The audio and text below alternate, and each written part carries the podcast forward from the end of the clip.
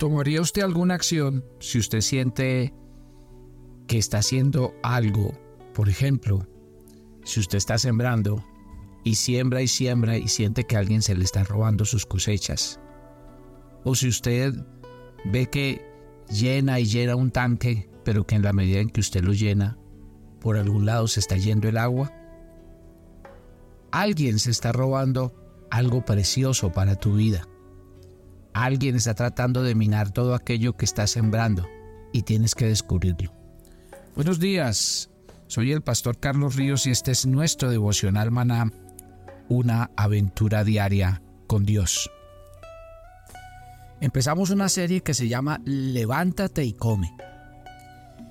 La he llamado así porque la experiencia que vivió Elías en un momento crítico de su vida el ángel de Dios, de Dios le dijo, levántate y come, porque hay un gran camino que está delante de ti, porque hay una gran jornada que se avecina, porque hay muchos retos delante de tu vida. Levántate y come, porque tienes grandes desafíos que enfrentar, grandes luchas que lidiar, y tienes que tener la fuerza, la fe, la vitalidad para poder salir avante en lo que viene por delante. Cuando la Biblia nos invita a levantarnos y a comer, ustedes bien saben a qué me refiero. La Biblia habla de que nuestro alimento espiritual es la palabra de Dios día a día. Yo quisiera que a lo largo de esta semana habláramos de la parábola del sembrador y habláramos de cada uno de los terrenos en los que fue sembrado la palabra. Dice Lucas capítulo 8 versículos 4 al 8 juntándose una multitud, y los de cada ciudad que venían a él les dijo esta parábola. El sembrador salió a sembrar su semilla, y mientras sembraba una parte cayó junto al camino, y fue hollada, y las aves del cielo la comieron. Otra parte cayó sobre la piedra, y nacida se secó, porque no tenía humedad. Otra parte cayó entre espinos, y los espinos que nacieron juntamente con ella la ahogaron. Y otra, otra parte cayó en buena tierra, y nació y llevó fruto a ciento por uno. Hablando estas cosas decía gran voz, el que tiene oídos para oír, que oiga. Yo quisiera que esta mañana el Espíritu Santo hablara a nuestros corazones. Mire que dice que el sembrador salió a sembrar su semilla y mientras sembraba, una parte cayó junto al camino, follada, y las aves del cielo la comieron. Cuando miramos la reflexión de lo que significan estos cuatro terrenos, vamos a mirar.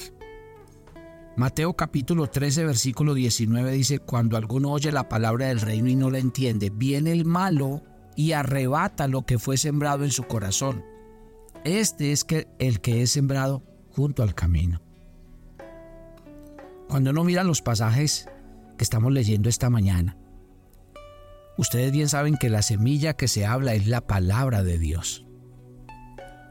Ahora, esta palabra no tiene el mismo resultado en todas partes, ya que su eficacia depende del terreno donde caiga. ¿Cómo está su corazón? ¿Y qué tipo de terreno es? Es lo que hay que descubrir a lo largo de esta semana cuando hablemos de cada uno de los terrenos donde cae la semilla de la palabra de Dios. Yo voy a hacer la explicación en dos sentidos.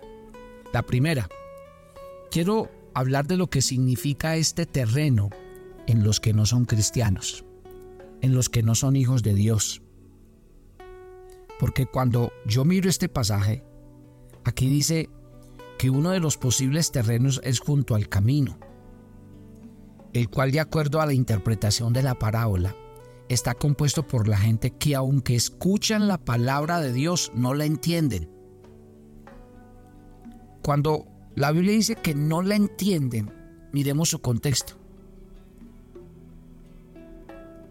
Mateo capítulo 13, versículos 13 al 15, dice así, viendo no ven, oyendo no oyen, ni entienden, de manera que se cumple en ellos la profecía de Isaías que dijo, de oída oiréis y no entenderéis, y viendo veréis y no percibiréis, porque el corazón de este pueblo se ha engrosado y con los oídos oyen pesadamente y han cerrado sus ojos para que no vean con los ojos, oigan con los oídos y con el corazón entiendan y se conviertan y yo los sane.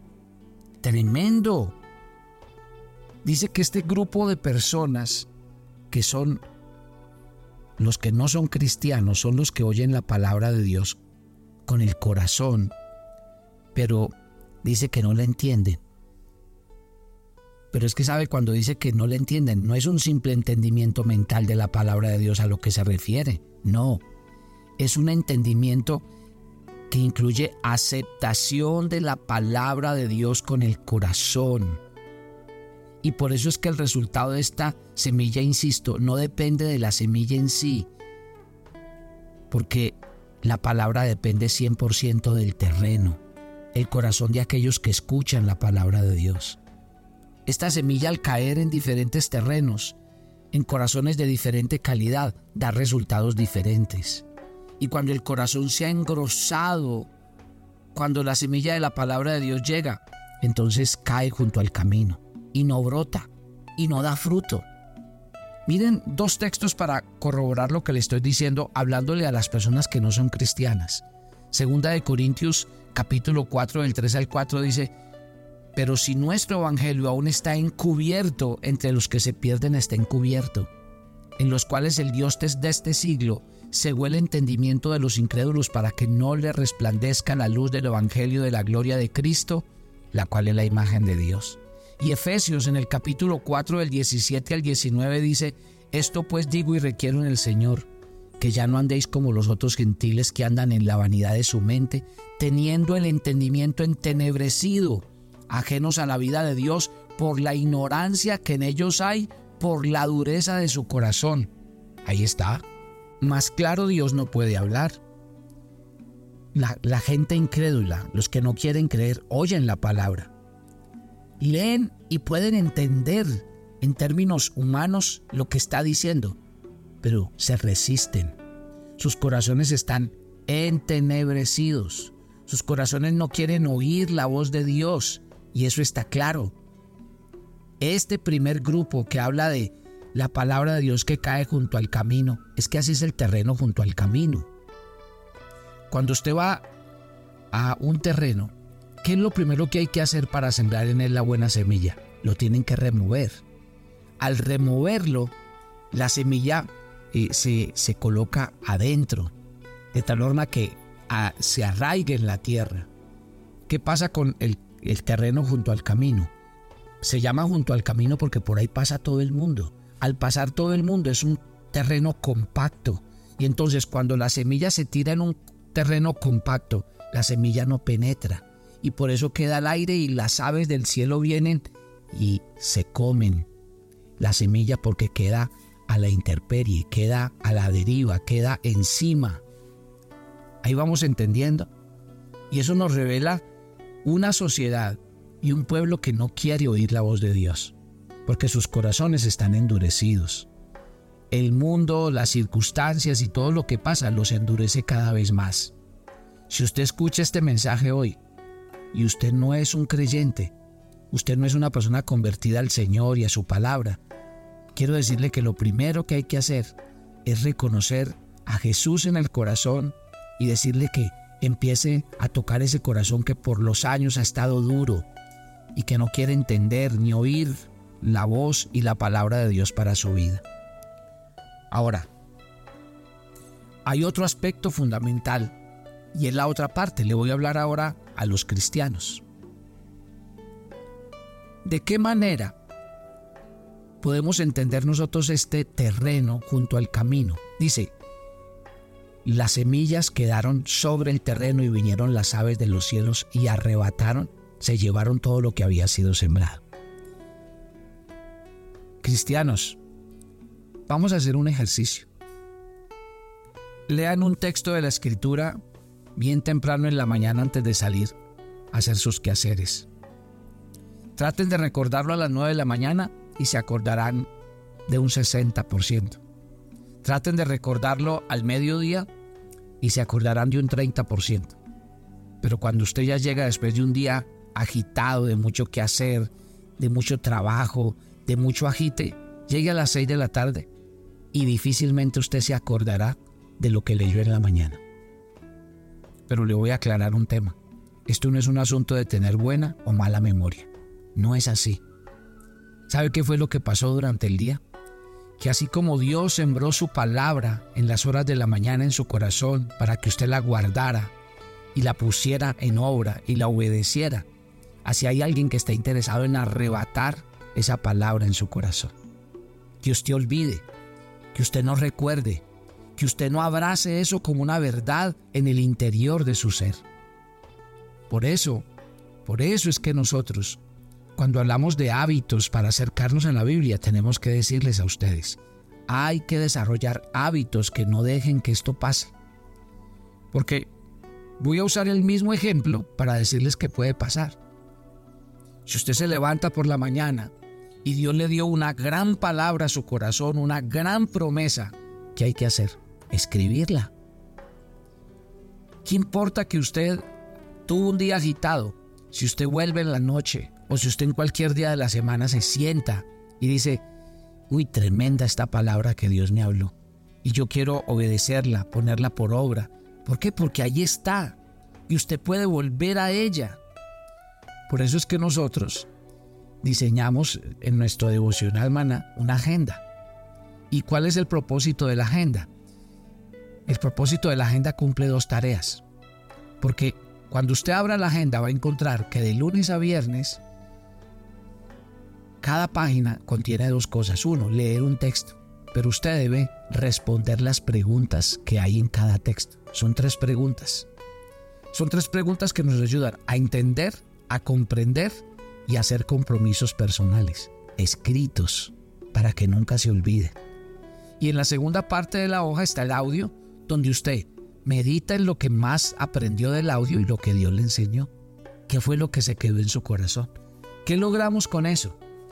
Logramos un milagro, un hábito, y es que todo queda guardado. No nos vamos a dejar arrebatar nada de lo que Dios ha sembrado en nuestras vidas. El día sábado llamamos sábado de retos. ¿Por qué? Porque el reto es seguir estudiando la Biblia pero con otra metodología. ¿Y sabe qué hacemos los domingos?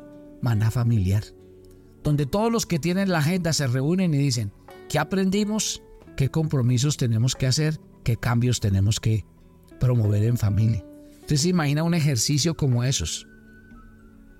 Lo que estamos tratando de hacer, mi querida familia, es decirles a ustedes, si realmente tenemos un largo camino por delante, tenemos metas y desafíos que cumplir, tenemos retos por llevar a cabo, ¿qué tenemos que hacer? Pues lo que tenemos que hacer es levantarnos cada mañana, tomar la palabra de Dios y no dejarnos arrebatar lo que Dios mañana tras mañana quiere sembrar en nuestras vidas. Esta parábola y este terreno nos dicen eso. Uno, que no podemos dejar que el mundo nos endurezca el corazón, que no podemos dejar que la razón nos endurezca el corazón, porque cuando dejamos que eso pase, la palabra de Dios no puede penetrar, hacer lo que tiene que hacer en nuestras vidas. Y en segundo lugar, si Dios está sembrando su palabra, lo que no podemos por ningún motivo es permitir que nos sea arrebatado lo que Él nos enseña en nuestras vidas. Al contrario, la Biblia nos invita a que lo que oímos lo traigamos al corazón para no ser oidores olvidadizos. Lo que pasa con muchos cristianos hoy día es eso. ¿Cuántos no escuchan la palabra de Dios cada semana cuando van a la iglesia? ¿Cuántos no escuchan la palabra de Dios por un método y por el otro? Pero si usted mira, poco pasa en sus vidas. O sea, la palabra de Dios no está produciendo el resultado que tiene que producir en el interior. Y la pregunta es, ¿qué está pasando? La respuesta nos la da el primer terreno de la parábola del sembrador. Hay alguien que nos está tratando de robar, hay alguien que nos está tratando de sacar y de quitar lo que es más valioso para nuestras vidas. Y si usted nota que alguien le está quitando, le está robando algo que para usted es precioso, ¿qué hay que hacer? Tomar las medidas necesarias. Y las medidas necesarias son esas, ¿cómo guardo? ¿Cómo cultivo? ¿Cómo hago que la palabra de Dios permanezca porque cuando la palabra de Dios permanece, empiezan a suceder milagros en el interior de mi corazón.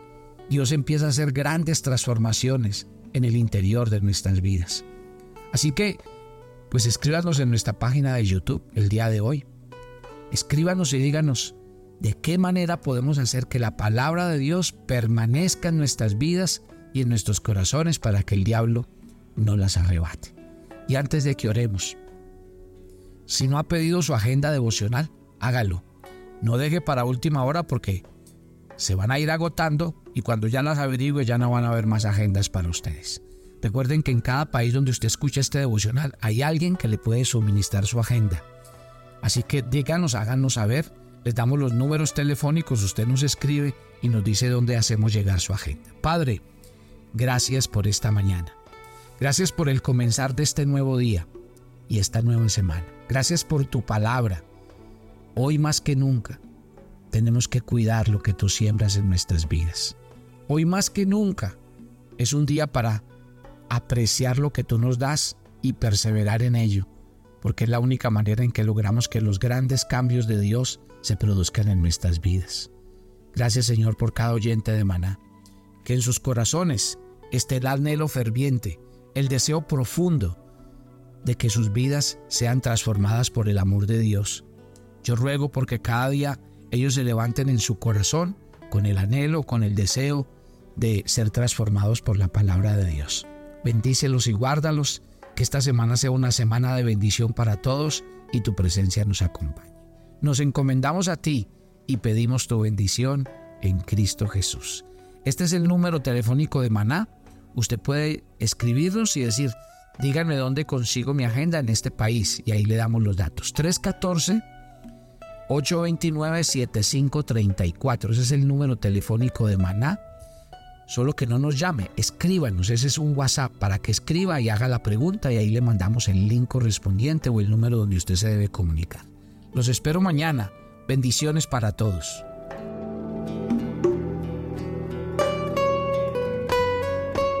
Toma tu agenda devocional, Maná. Hoy es el día 337. En nuestra agenda y el pasaje sugerido para la lectura en tu devocional personal el día de hoy es Apocalipsis 10 del 1 al 11. Cuando leemos la Biblia tenemos la bendición de conocer los misterios que Dios ha deseado revelarnos a través de los profetas. Por eso no dejes de leer la palabra todos los días, para que cada día sean mayores las verdades que guardas en tu corazón. Te invitamos ahora a que respondas las preguntas que encuentras en tu agenda que te llevarán a conocer cada vez más a Dios y crecer en tu vida espiritual. Y para confirmar tus respuestas, visita nuestra cuenta de Facebook Devocional Maná o nuestra página web devocionalmaná.com.